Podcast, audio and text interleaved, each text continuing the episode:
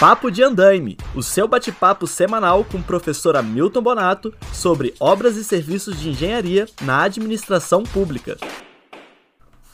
Olá, tudo bem? Eu sou o professor Hamilton Bonato e estarei aqui toda semana conversando com você sobre obras e serviços de engenharia.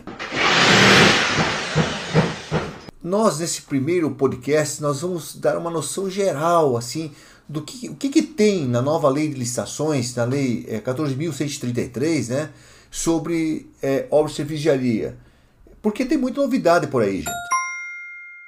Se vocês observarem nessa nova lei, vocês vão ver, por exemplo, que o conceito de obra de serviço ele alterou, ele foi mudado e isso teve uma repercussão bastante interessante ao nós necessitarmos usar esse, esses conceitos. Tem ali o conceito de obras de grande vulto, né, que veio, que deve contemplar matriz de risco.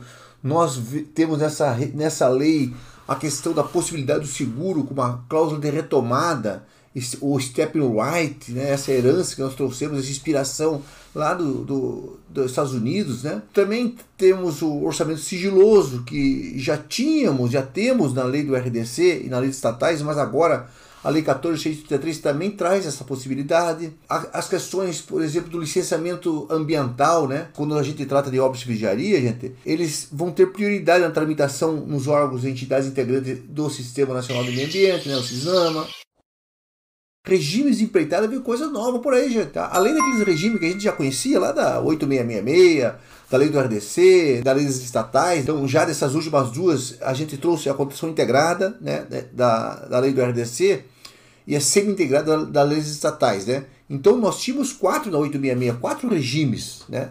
Agora, gente, agora nós teremos sete, porque além de todos esses que eu falei, ainda tem um novo, que não havia em, em lei nenhuma, que é o fornecimento e prestação de serviços associados. E nós vamos ver que algumas, algumas situações nós vamos ter a obrigação de fazer a matriz de risco. Então, olha, olha quanta coisa quanta coisa nova vem por aí. Cada um desses assuntos depois a gente vai discutir assim, particularmente, individualmente, as questões das propostas inexequíveis. Já não é, já não é aquele cálculo anterior, né? Lembra que tinha todo aquele cálculo complicadinho lá, média 50%, sei o quê. Isso acabou, gente. Game over. A nova lei não, não vai nos é, fazer com que a gente calcule dessa maneira, né? É outra grande novidade, gente, para muitos, né? é, já tinha na lei do RDC, já tem na lei também, na lei das estatais, né? É, mas havia uma dúvida se podia ou não podia, se ser registro de preço para obras de serviço de engenharia na, na lei 8666, tem aquela, toda aquela polêmica, o Tribunal de Contas da União é, era contrário a isso, e, e, e, mesmo assim alguns estados, como por exemplo o meu estado aqui do Paraná, já fez obras e serviços de engenharia por meio do sistema de registro de preço. Agora, não há mais dúvida, gente. Não há mais dúvida. A lei traz explicitamente a possibilidade, então, de fazer esse sistema de registro de preço para obras de engenharia. Né? Quando a gente adota alguns é, regimes, como construção integrada e semi-integrada, haverá restrições aditivos assim, para alteração dos valores dos contratos, né? Tal qual já, já havia restrições na lei do RDC e na, na, na lei das estatais, também aqui na lei 14 133 também haverá. Os procedimentos é, auxiliares, que nós vamos vê-los, né? como por exemplo o PMI, né? o PMI veio também, é, já tinha no ordenamento jurídico brasileiro, mas veio agora para a lei, para nossas licitações e contratações aqui é, desta, desta nova legislação brasileira. Modalidades de licitação, olha como é importante para obras as, as questões das modalidades de licitações, porque nós vamos perceber que aquela concorrência que nós estamos acostumados, o nome é o mesmo, é verdade, o nome é o mesmo. A 8666 também tinha concorrência, né? Mas acontece que essa concorrência da nova lei, ela não é a mesma concorrência daquela 8666. Vamos, vamos conversar sobre isso nessa, nesse nosso papo aqui sobre obras, né? É, e também sobre, sobre os demais, né? sobre o pregão, nós vamos é, conversar e vamos também é, observar que nasceu uma nova modalidade de licitação chamada diálogo competitivo, onde é possível a gente dialogar com o mercado, né? É, antes de a gente participar, de, de, de haver uma disputa né, entre os concorrentes, vamos conversar sobre concurso, né? Bater um papo sobre concurso, que é tão pouco usado, né, gente, no, aqui, aqui, no Brasil, e, e, é uma modalidade tão importante, especialmente quando nós queremos contratar projetos. de engenharia, de arquitetura, né? que mais? Que tem inversão de fases, gente. Inversão de fases, olhe bem.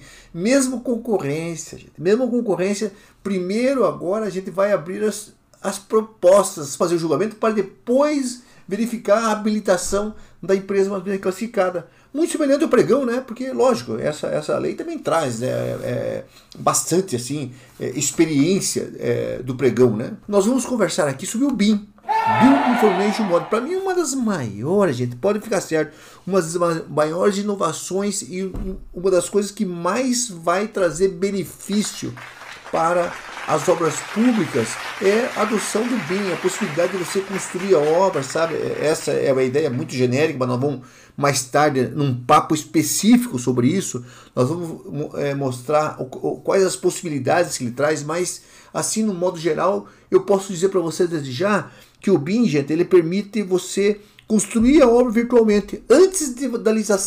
Portanto, antes de ir para o canteiro. Qualquer erro a gente vai poder detectar antes. Isso vai evitar muitos malfeitos, vai evitar muitos aditivos, né? vai possibilitar muito maior qualidade da obra.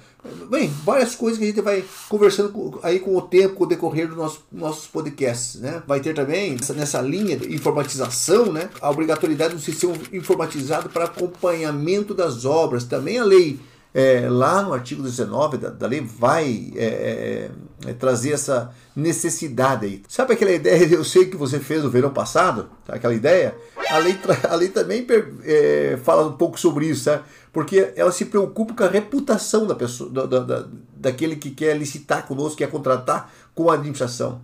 Tá? Então, é, então vai surgir aí a necessidade de, da administração pública fazer avaliações dos contratos, né? avaliar é, como é que foi o desempenho das empresas que foram contratadas pela administração. Então, todas essas, todas essas informações elas vão estar daí num sistema de planejamento e, gerenciamento de, de todas as contratações, porque esse, esse sistema está previsto no Portal Nacional de Compras Públicas, né? de contratações públicas. Aliás, é, é, tá aí um assunto interessante para a gente conversar e a repercussão né, que, que ele pode trazer para as obras públicas. Muito mais coisas, ah, except no adimplente contractos, né? O contratado ele traz direito à extinção do contrato quando a administração atrasar mais que dois meses. Você vê que mudou isso, né, gente? Né? Era 90 dias, agora dois meses depois daí da missão da nota fiscal, o contrato vai ter, ter extinção, eh, se caso não, não for feito seus pagamentos, né? Ou a parcela dos pagamentos que são devidos a ele, né? Também é, em caso fica paralisada a obra né, por é, 90 dias, é, é, é, é possível a, a suspensão do contrato. Então, é, é uma lei que eu vejo particularmente, gente, é, eu não sei como é que vocês veem, mas eu vejo particularmente que ela evoluiu bastante quando se trata de obras de engenharia. Realmente teve grandes ganhos e nós vamos ver isso aos poucos, lógico, além desses assuntos que eu falei para vocês. Eu gostaria de falar sempre que acontecer algo diferente, alguma algo que a gente precisa se aprofundar um pouco mais, talvez assim um acordo que um tribunal de contas ou alguma norma que, que sai sobre a gente discutir. A ideia minha nessa, inspirada por algumas sugestões de alguns colegas, de alguns alunos que a gente tem o prazer de, de ministrar cursos, a minha ideia é exatamente proporcionar esse ambiente para a gente trazer aqui é, as, essas novidades, essas discussões. E fique à vontade, gente. Se você é, é, tiver assim, algum assunto específico que, que queira que, que eu comente por aqui, faz, faz favor, é, é, vai lá no Instagram, ah? Hamilton.bonato, e, e dá sugestão. Com essa sugestão sua, eu faço um, um, um podcast, uma conversa para a gente discutir e aprofundar o assunto, beleza? Bem, gente, eu desde já agradeço muito a nossa primeira conversa no podcast, né? Valeu, é, espero que contar sempre com a, com a tua audiência para a gente sempre trazer algumas novidades aqui, né? Beleza? Gente, até semana que vem então, para que a gente possa bater um novo papo de andaime.